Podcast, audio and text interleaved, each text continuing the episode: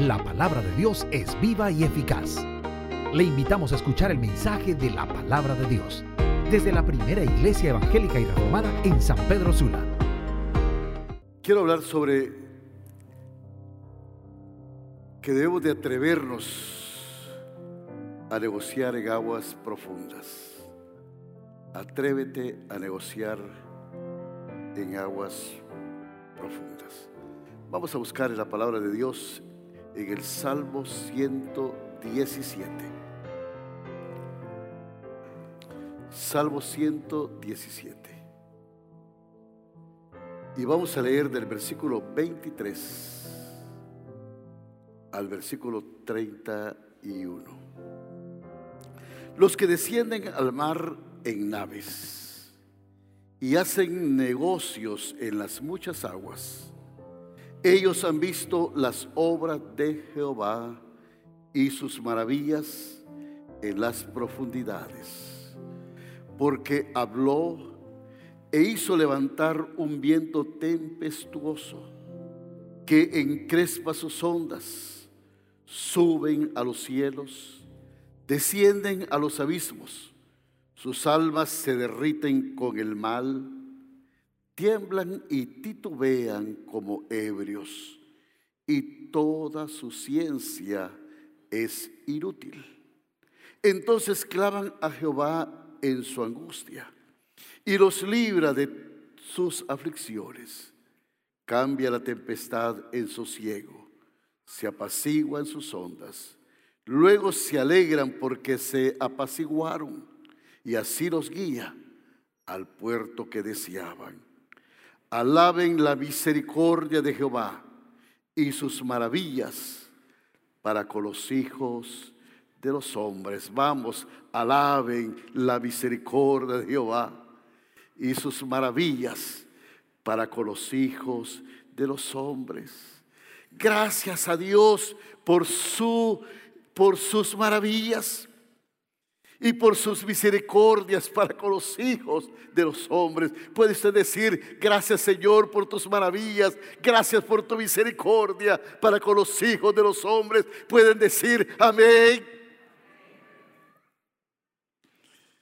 Gracias a Dios por sus maravillas y su misericordia para con los hijos de los hombres. Wow.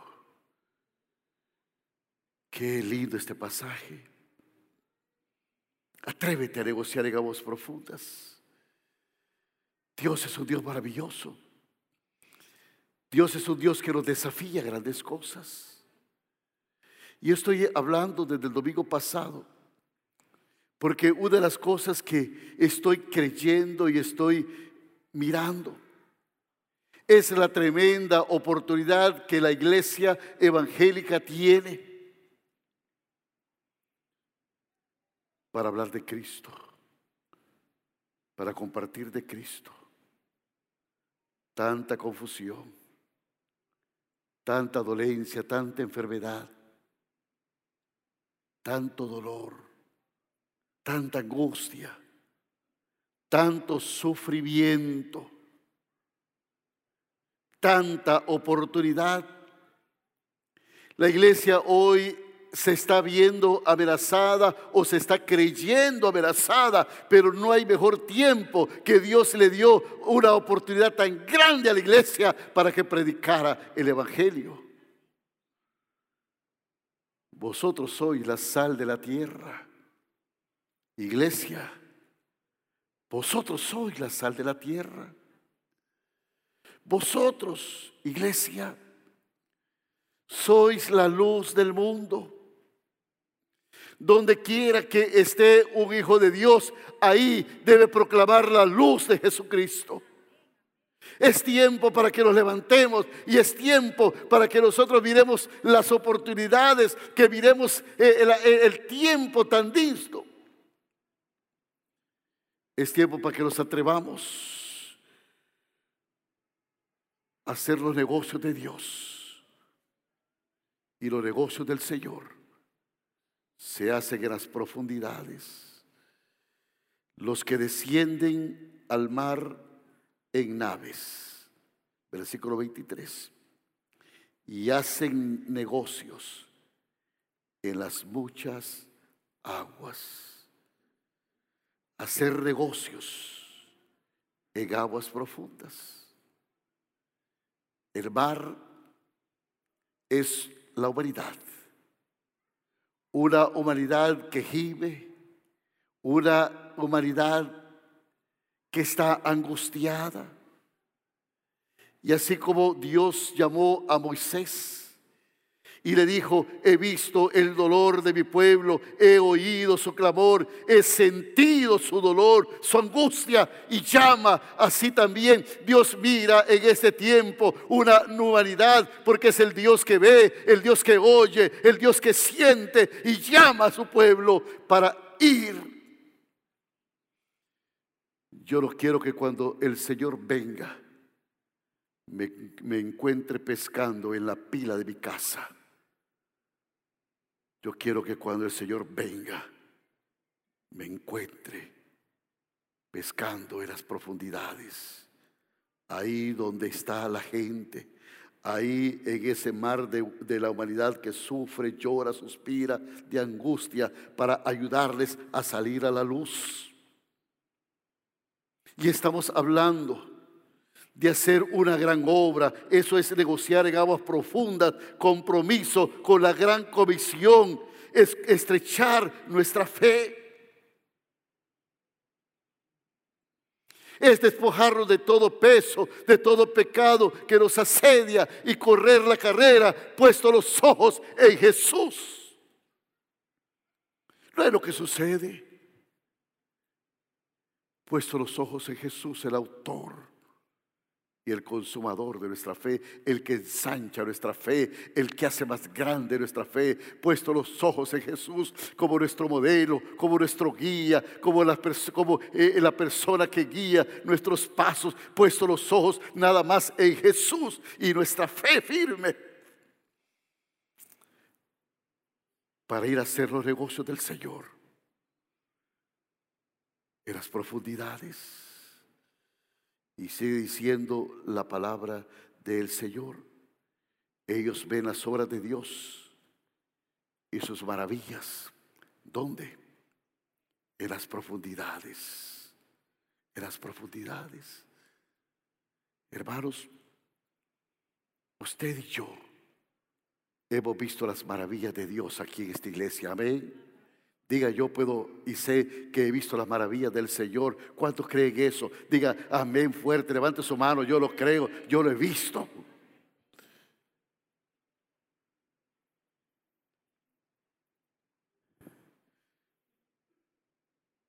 He estado pensando y digo, Dios nos permitió hacer este lugar que puede servir a tanta gente hoy que puede servir a toda la comunidad. No teníamos posibilidad de hacer algo así. Dios puso que tuviéramos un sistema de aire acondicionado de, flujo continuo que se renueva cada 15 minutos, aire nuevo. Cuando la gente ve esto, dice, qué lugar más especial y tan perfecto para las cosas que queremos hacer. ¿Sabe? Nada ha agarrado al Señor de imprevisto. Pero la iglesia evangélica y reformada, este año este, ya hemos cumplido 100 años de ministerio en Honduras. 100 años. La primera iglesia. Usted dice, ¿por qué se llama primera iglesia evangélica? Porque es la primera iglesia en esta ciudad evangélica. La primera iglesia. Imagínense cuántos ministerios han salido de aquí. Ministerios grandes, lindos, maravillosos. Cuántos pastores. Hemos visto las maravillas del Señor.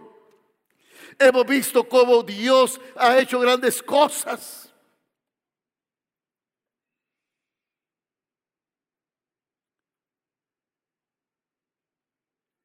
Es tiempo, hermanos, que nos enfrentemos a desafíos más grandes ahora, que hemos terminado estos 100 años, que ya empecemos a cortar la cuerda de seguridad que nos une a la playa. El Señor ahora está urgiéndonos a nosotros para que dejemos todo temor y toda seguridad que da la playa o el estar atado a una cuerda, subidos a un neumático. El Señor dice, no, los negocios del Señor no se apalean en la orilla, los negocios del Señor se hacen en las profundidades.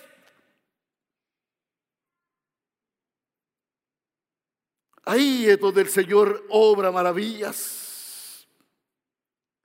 Así es que tenemos que cortar la soga y vayamos mar adentro. ¿Y qué significa eso?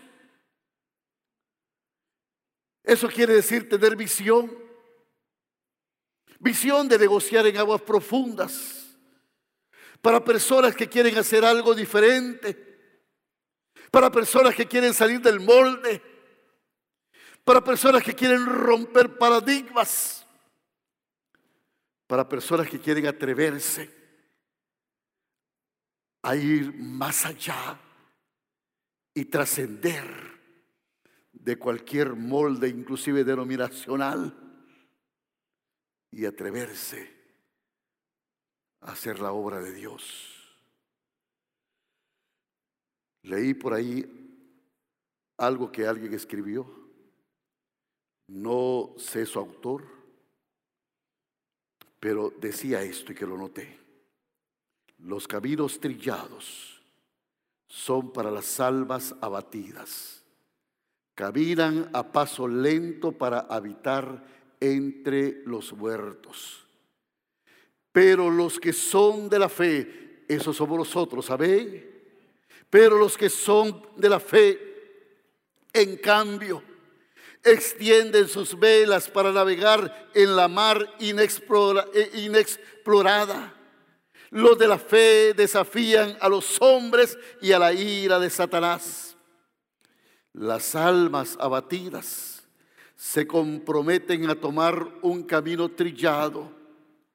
En cambio, los de la fe trepan por muros nunca escalados navegan en los mares nunca explorados, se atreven a cruzar fronteras tradicionales, dar un paso de fe y libertar a los cautivos. Y yo voy a decir, aleluya. ¿Puede decir usted aleluya? Nos atrevemos a romper barreras, a creer que la Biblia es la palabra de Dios a confesar de que Dios es el mismo de ayer, de hoy y es el mismo de siempre. Y si quiere usted un aplauso y un grito de júbilo y dice, yo creo que nos atrevemos a grandes cosas en el nombre de Jesús. Somos de la fe.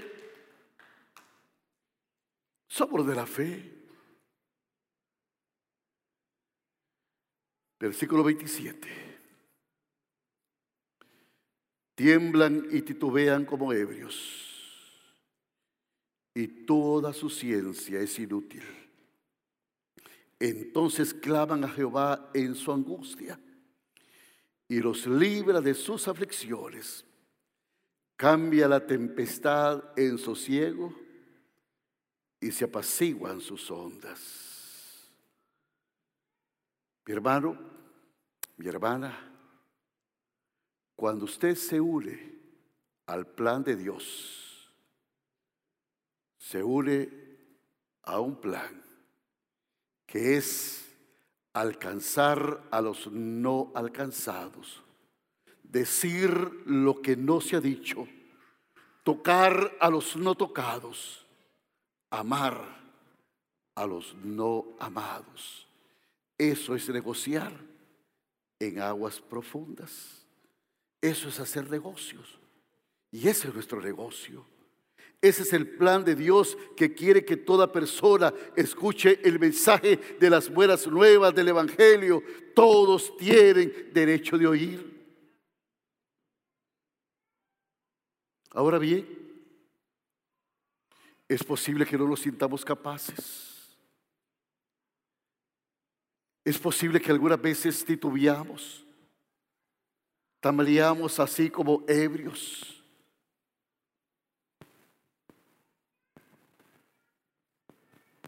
Pero si no tenemos sabiduría, dice Santiago que la pidamos a Dios, que Él nos dará abundantemente. Y la palabra de Dios aquí, versículo 28, está diciendo, y fíjese lo que dice este versículo 28, entonces, cuando lo sentimos de esta manera, cuando lo sentimos de eso, 28 por favor, cuando lo sentimos así, dice que entonces claman a Jehová, claman al Señor. Cuando usted cree que no puede, cuando usted se siente incapaz, cuando usted se siente que las la cosas lo abruman, dice la Biblia que clamaron a Dios en su angustia. Y mire qué pasa. Y dice aquí la palabra de Dios que cuando ellos clamaron, Jehová los libró de sus aflicciones. Y luego el 29 dice también que no solo los libró de sus aflicciones, sino también que cambió toda tempestad en sosiego y se apaciguaron sus ondas todo vino a la calva. Gloria el nombre del Señor. Algunas veces usted va a sentir que todo lo abruma, pero clama a Dios. Usted ve las cosas tan oscuras, usted ve que no hay luz, usted ve que todo es, es calamidad. Clamaron a Dios, clamemos a Dios. Y Él nos libra de las angustias, sosiega. Por eso es que me encanta tanto el Salmo 35, 30, versículo 5. Por la noche durará el lloro pero por la mañana vendrá el día. Va a haber un día de alegría, va a haber un día de gozo, va a haber un día de regocijo, va a haber un día en que vamos a saltar de alegría. Hermano, no todo el tiempo va a ser de noche. Ya el sol está poniéndose en el oponiente. Ya va a ser de día. No todo el tiempo vamos a estar en oscuridad. Levante su vista porque el sol de la mañana viene.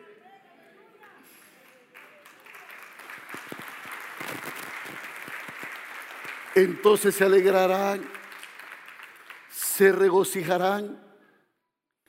Dios le dará alegría, Dios le dará sabiduría. Porque si el enemigo viene con carros y con caballos y con lanza, nosotros vamos en el nombre poderoso de Jehová de los ejércitos.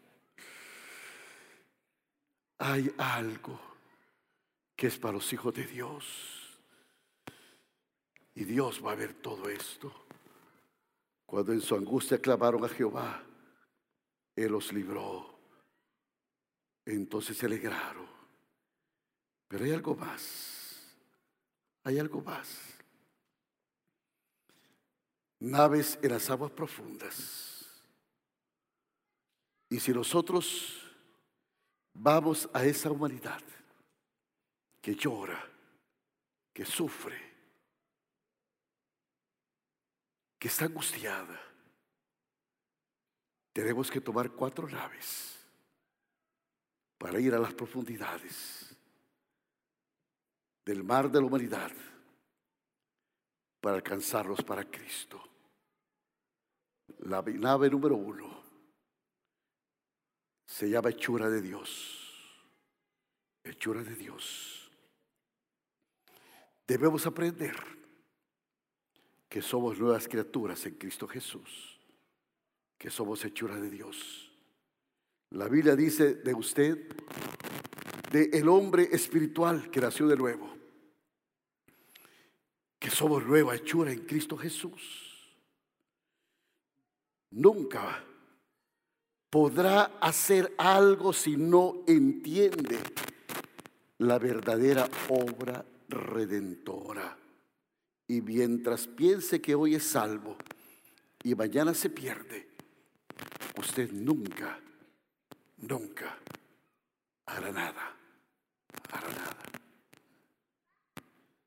Si usted no entiende esto, es difícil. Gracias a Dios que soy salvo. Yo sé que soy salvo.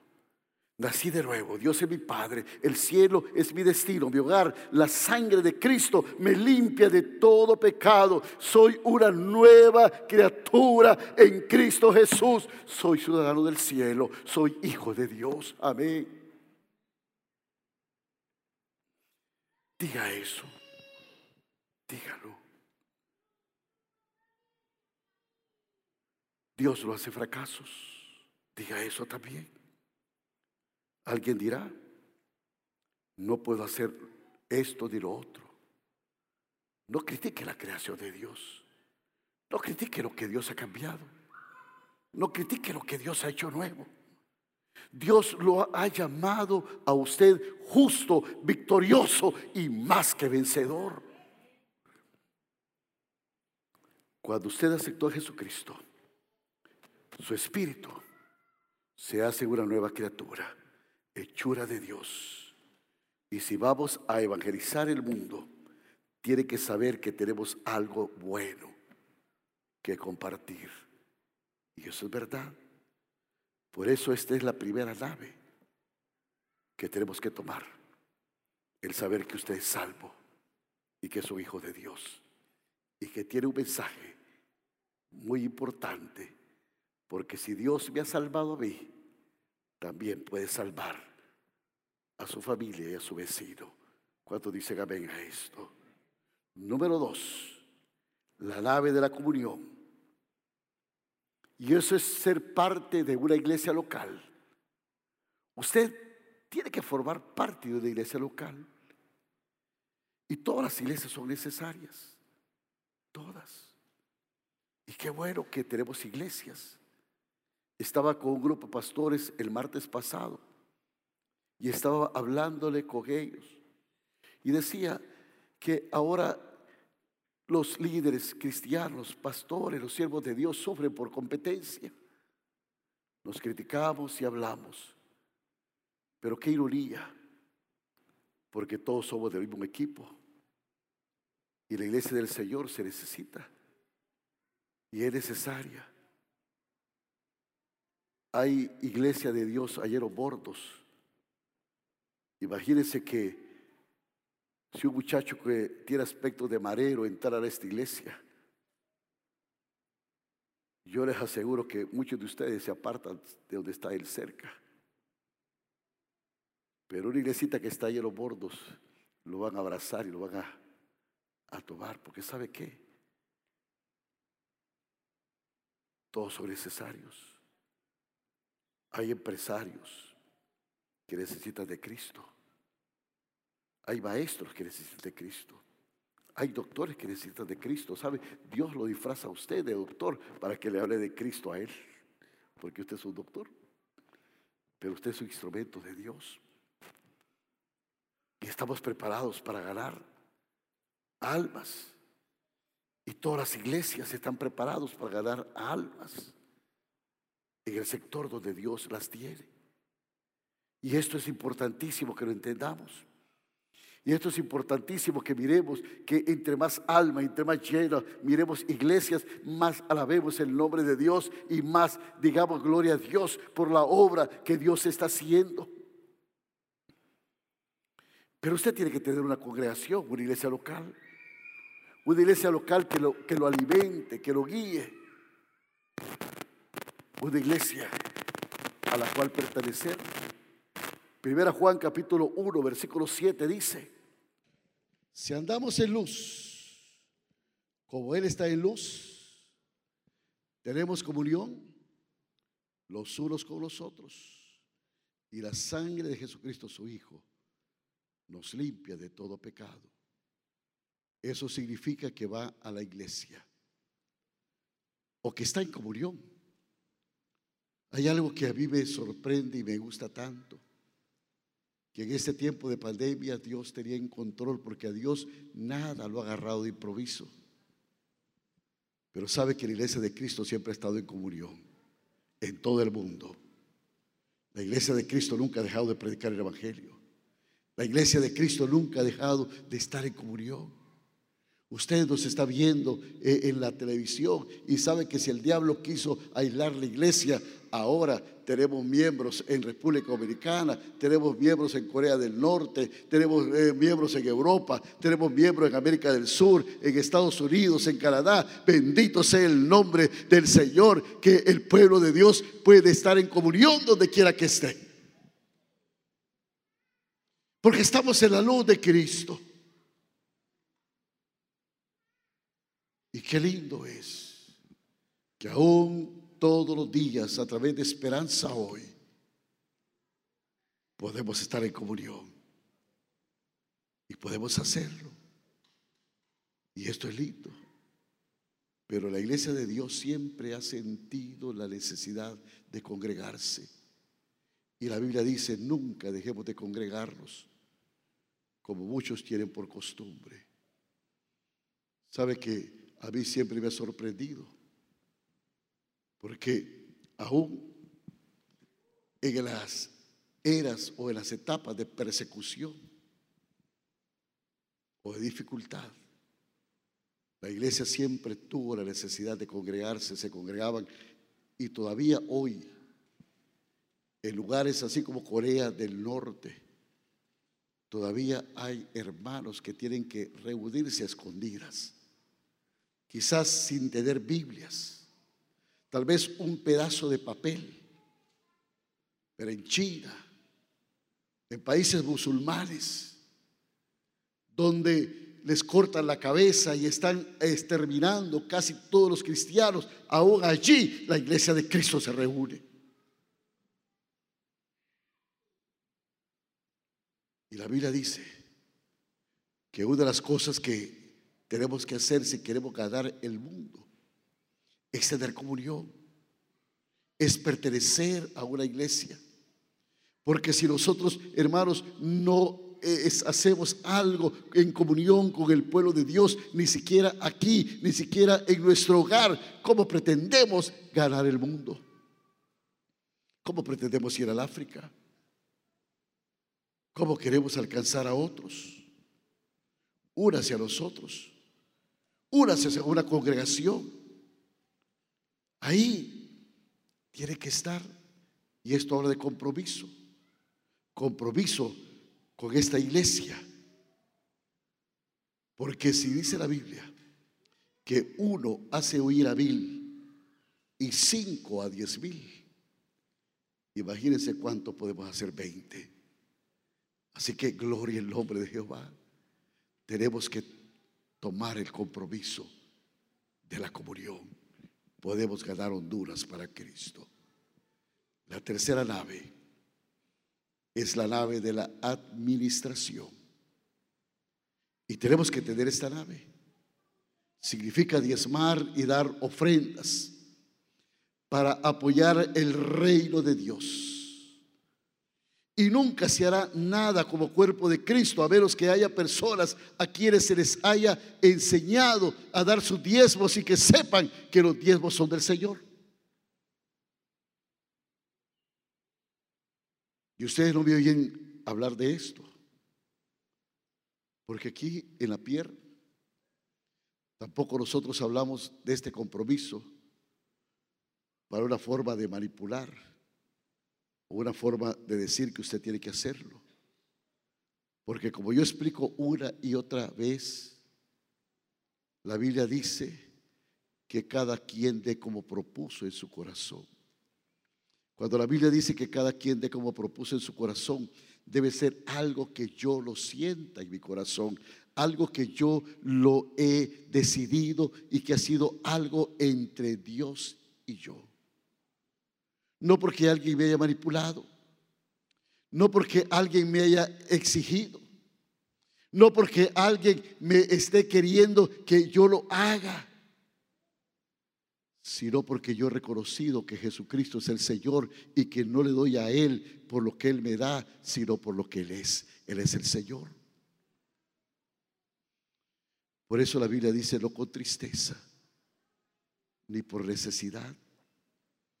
O sea que si usted ve que la ofrenda viene y usted está pensando ahí, voy a tener que dar porque el hermano que está a la par va a ver que no doy nada y, entonces mejor, pero yo no quisiera hacerlo, no lo dé.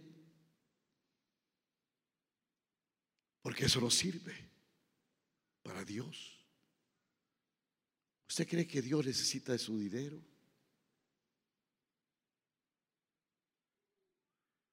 Pero cuando damos es un acto de fe, de fe.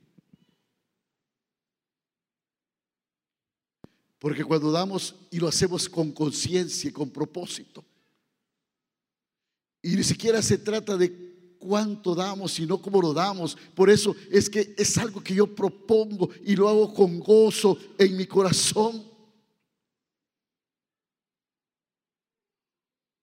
Y lo hago con esa conciencia.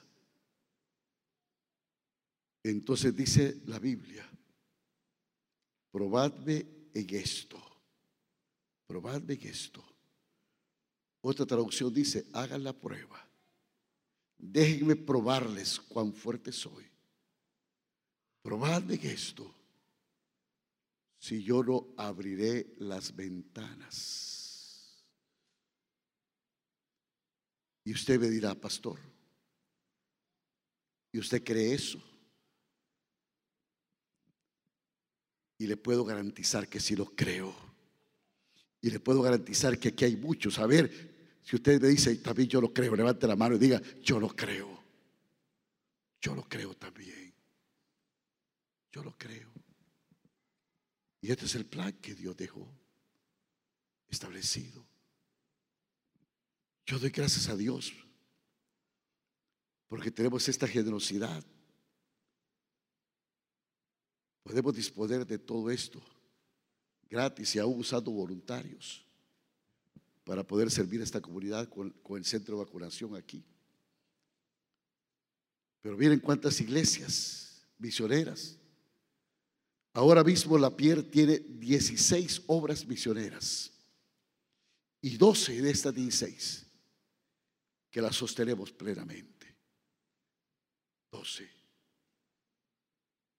Y querido es el Señor que un grupo tan pequeño nosotros podemos hacerlo. Y créanme y les digo que aquí hay un grupo de hermanos que se encargan de las finanzas de esta iglesia, que lo manejan con toda responsabilidad. Y que Dios nos bendice por eso, porque lo poco lo hace prosperar. Pero sabe que Dios dejó esto. Y algunas veces somos tan tacaños con Dios que 10 centavitos que Él dejó en su plan financiero no lo queremos hacer. Y sabe que esto no es porque nos sobra, sino que este es el sacrificio que, que hacemos. Es un sacrificio de nuestro trabajo. Es algo que nos ha costado y lo damos a Dios. Y ahí es donde vemos la bendición de Dios. Por eso es un acto de fe. Porque si usted lo hace y lo hace con fe, lo hace con contentamiento y lo hace como una propuesta en su corazón, porque Dios conoce el corazón. Entonces ahí viene la bendición de Dios. Así que tener esto tiene sentido. Y Dios le da. Usted está vivo, puede caminar. No cree que debemos algo a Dios. Y la cuarta nave es la nave del discipulado. Y esta nave del discipulado es que usted debe de venir a la iglesia para aprender o debe de estar conectado donde hay enseñanza. Ahora mismo estamos estudiando en Esperanza hoy, los días martes y miércoles, el libro de Apocalipsis. Y hemos comenzado a estudiar el libro de Apocalipsis. Usted el martes y el miércoles debe estar a las 7 de la noche con una libreta y con un, libro, con, un lápiz y con un cuaderno para estar estudiando este libro escatológico que es el libro de Apocalipsis. Necesitamos estar en un grupo de desarrollo. Yo alabo a Dios porque estos grupos aún se mantienen. ¿Sabe que esta semana pasada tuvimos una, una reunión con los pastores, eh, con los pastores de Sola, porque estábamos celebrando el 29 aniversario de los grupos de crecimiento en este mes de julio. 29 años de estar discipulando, de estar enseñando.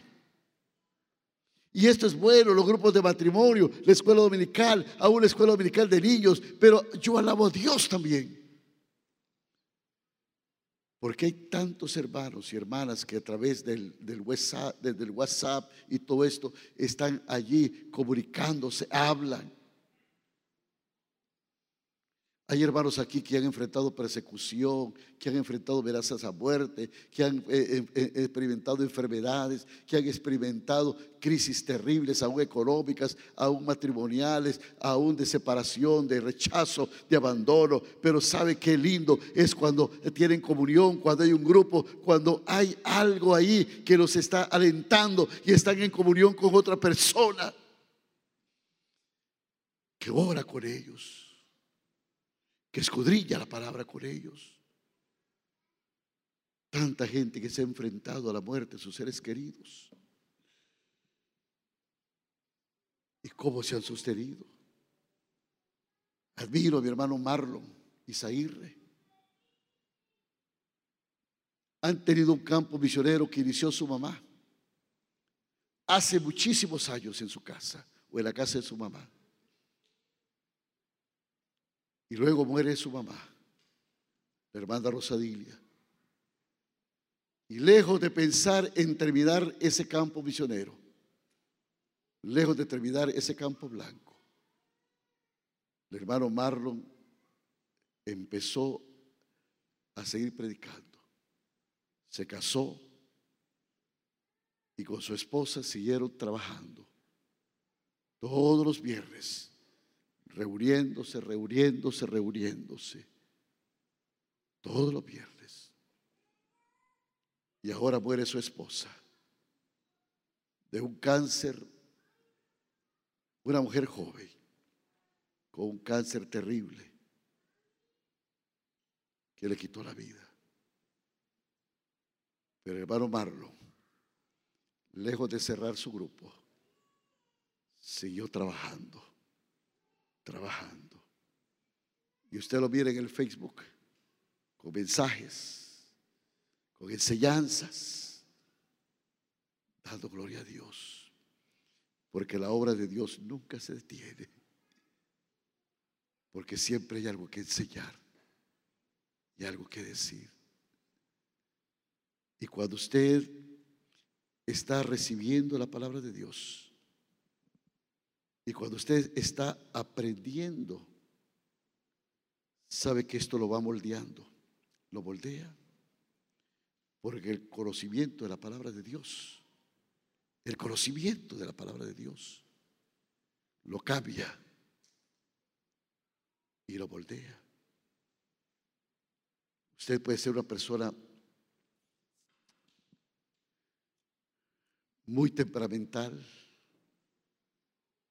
muy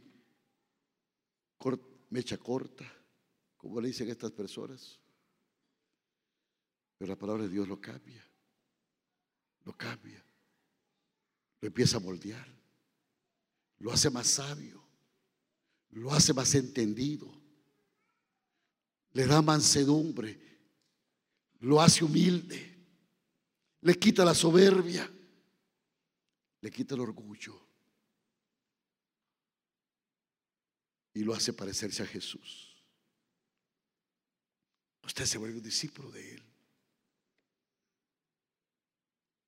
Porque no somos materia, somos materia prima en las manos de Dios. no somos producto terminado. El Señor dice, ven a mí y te haré mi discípulo. Y déjeme decirle que siempre hay algo para aprender. Ahora hay muchos canales que ponen predicadores cristianos.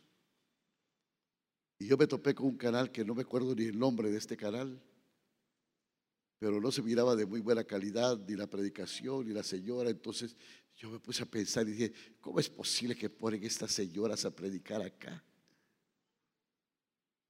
Y luego esta señora mencionó un versículo y empezó a explicarlo. Y yo me rasqué la cabeza y dije, ay, ¿cuántas veces he leído este versículo? Y el énfasis y la explicación que esta doña le está dando aquí, nunca la había visto. Y qué bonito. Y hasta tomé un papel y un lápiz para agarrar un par de ideas que esta señora estaba diciendo allí. Porque usted podrá ser quien sea. Usted puede ser Rick Warren o Billy Graham. Siempre hay algo que aprender de Dios. Siempre. Siempre. Siempre hay una palabra que nos puede enseñar.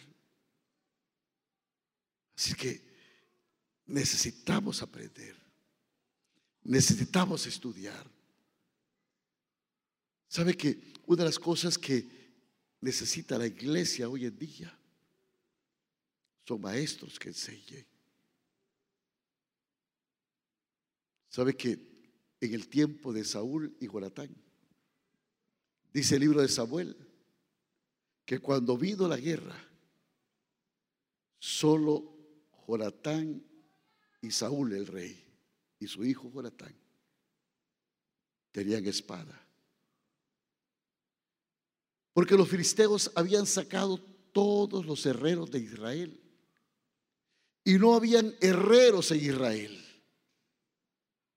Así que cuando los judíos, los israelitas querían eh, aún eh, afilar sus instrumentos de labranza, tenían que ir donde los filisteos.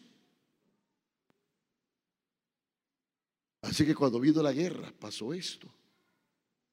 Y el historiador Claudio Josefo Hablando de ese episodio y de los tiempos que escribió eh, eh, este historiador de esos tiempos, eh, él escribió que cuando vino la guerra, Jonatán y Saúl estaban con espada, pero todo el pueblo tenía que estar armado con estacas porque no había espadas en Israel.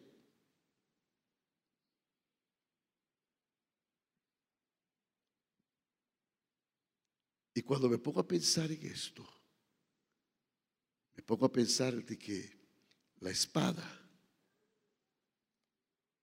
significa la palabra de Dios. Los herreros son los maestros que enseñan la palabra de Dios. ¿Y por qué ahora estamos temblando? Cuando la iglesia tiene que eh, ese tiempo tan difícil y tan duro de las amenazas de, la ideología de género y todas estas cosas que amenazan la familia, la iglesia y las cosas de Dios. Y es porque hemos tenido una generación de un pueblo que ha estado armado de estacas, conciertos, show cristianos, pero poco conocimiento de la palabra de Dios. Porque hoy se ha desestimado la escuela dominical, los estudios bíblicos. Y la gente poco conoce la palabra.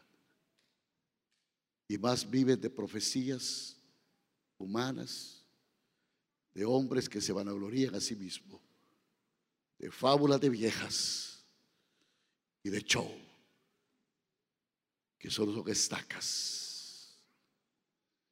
Pero la verdadera iglesia es la iglesia que se que se afirma en los principios de la palabra de Dios.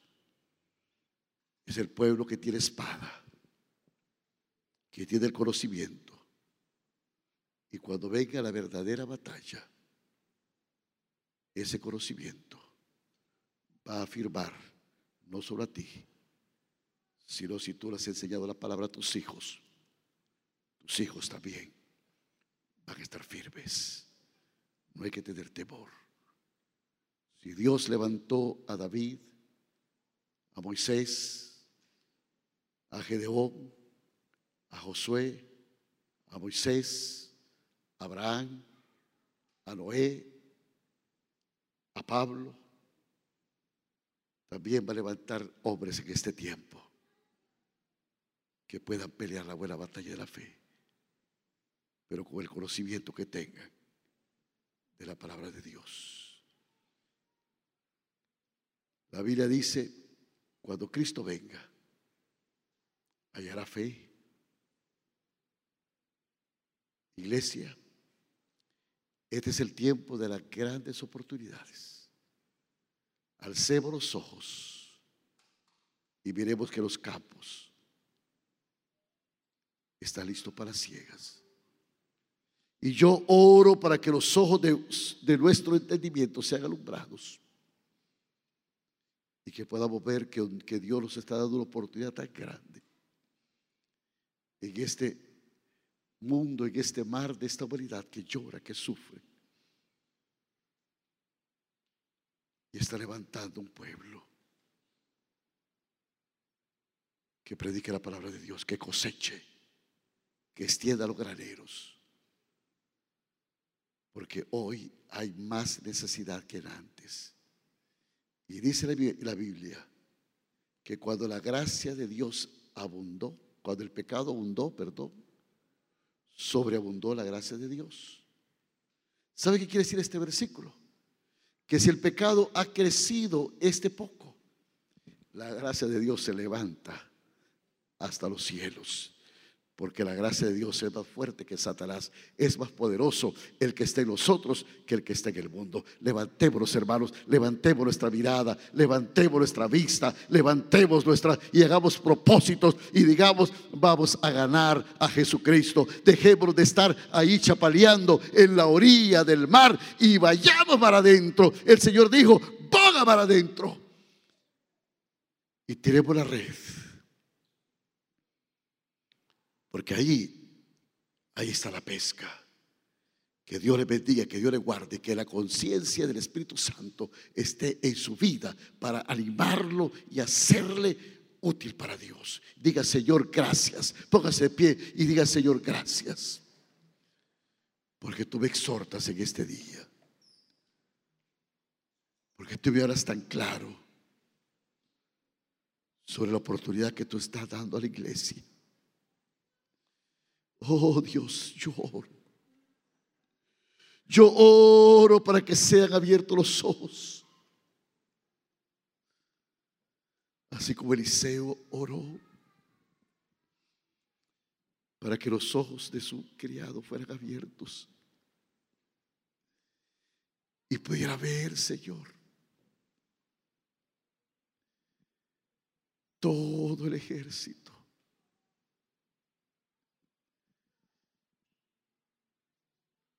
está para apoyarnos. Padre, que no estemos como Elías llorando debajo de aquel, de aquella higuera, pensando que todo está perdido, sino que hoy Dios, oh,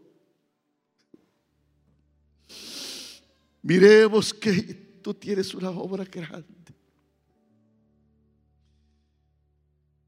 que hay tanta necesidad.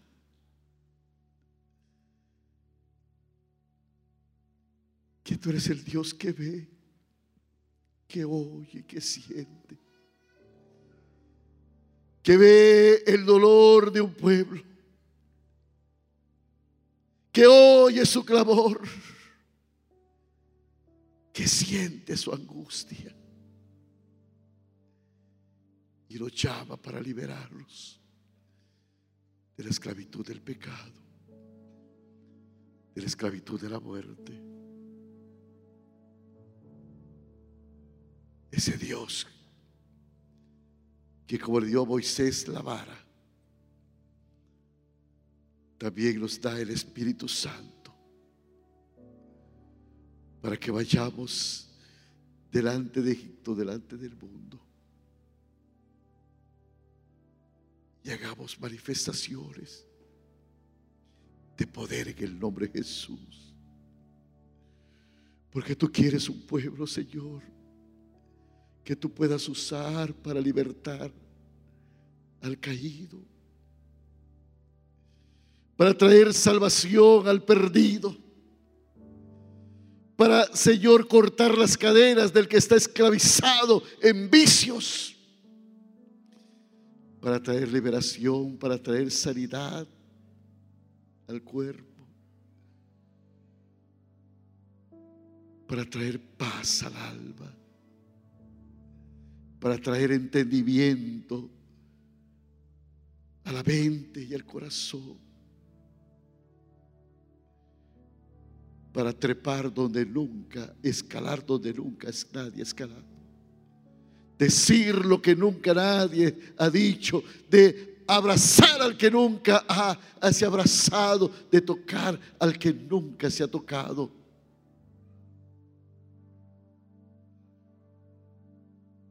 Tú llamas a un pueblo y que podamos decir, Señor, aquí estoy.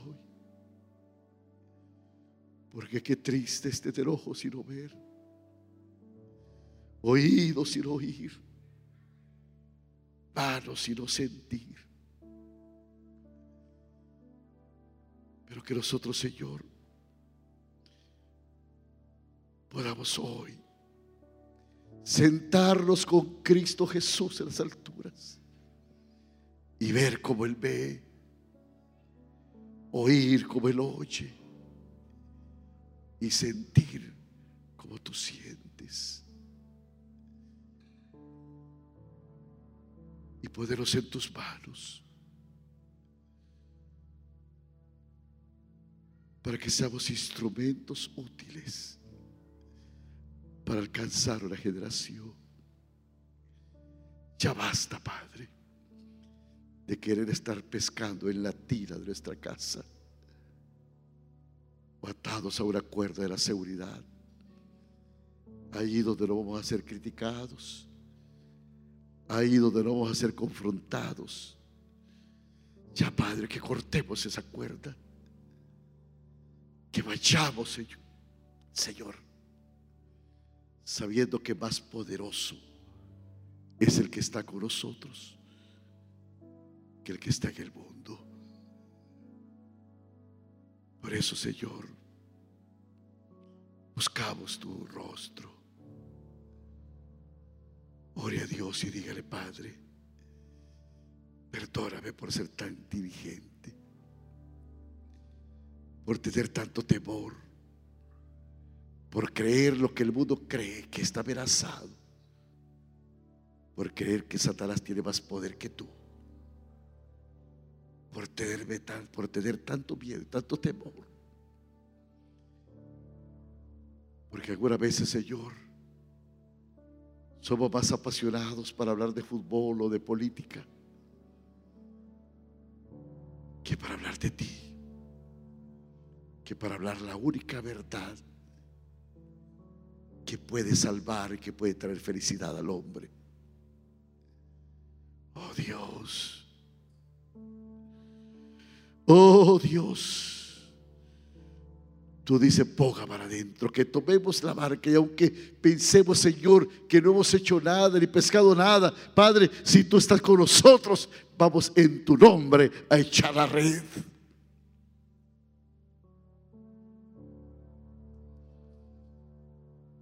Te buscamos hoy, Dios. Te buscamos hoy, Dios. Te busco, Padre porque quiero servirte.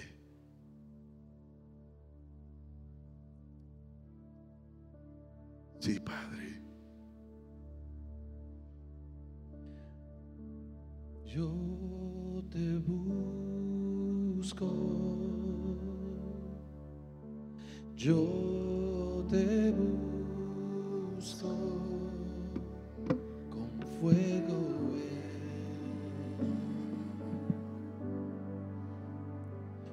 corazón.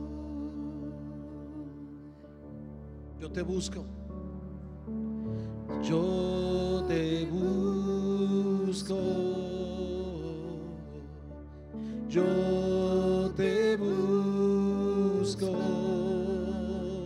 Recibe mi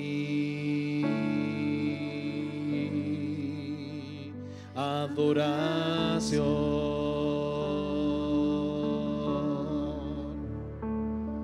Te anhelo,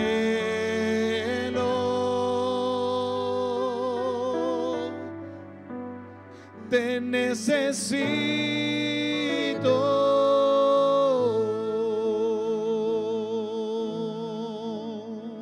te amo más que a mi ser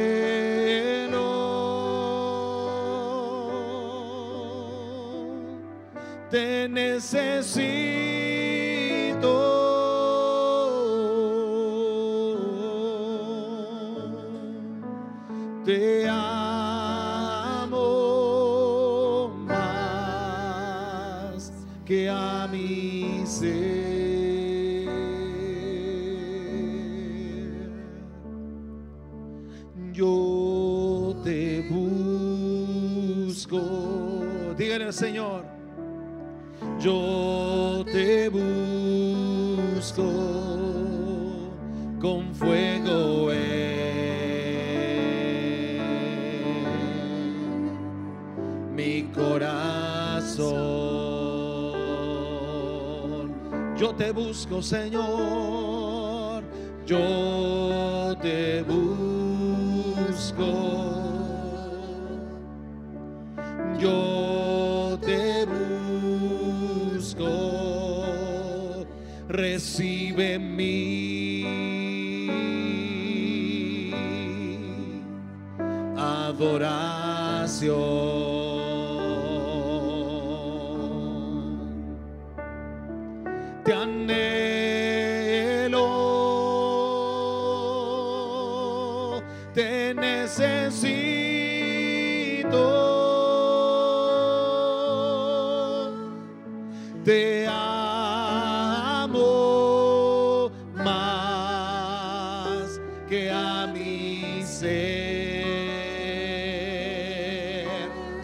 Señor,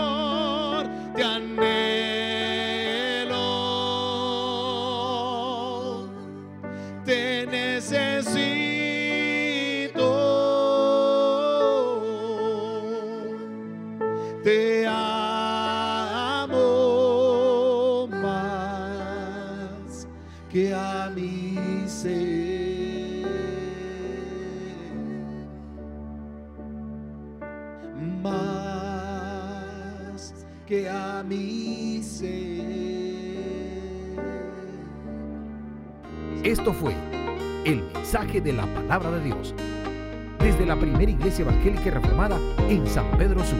Para oración o contactos, escríbanos a info@pierhn.org.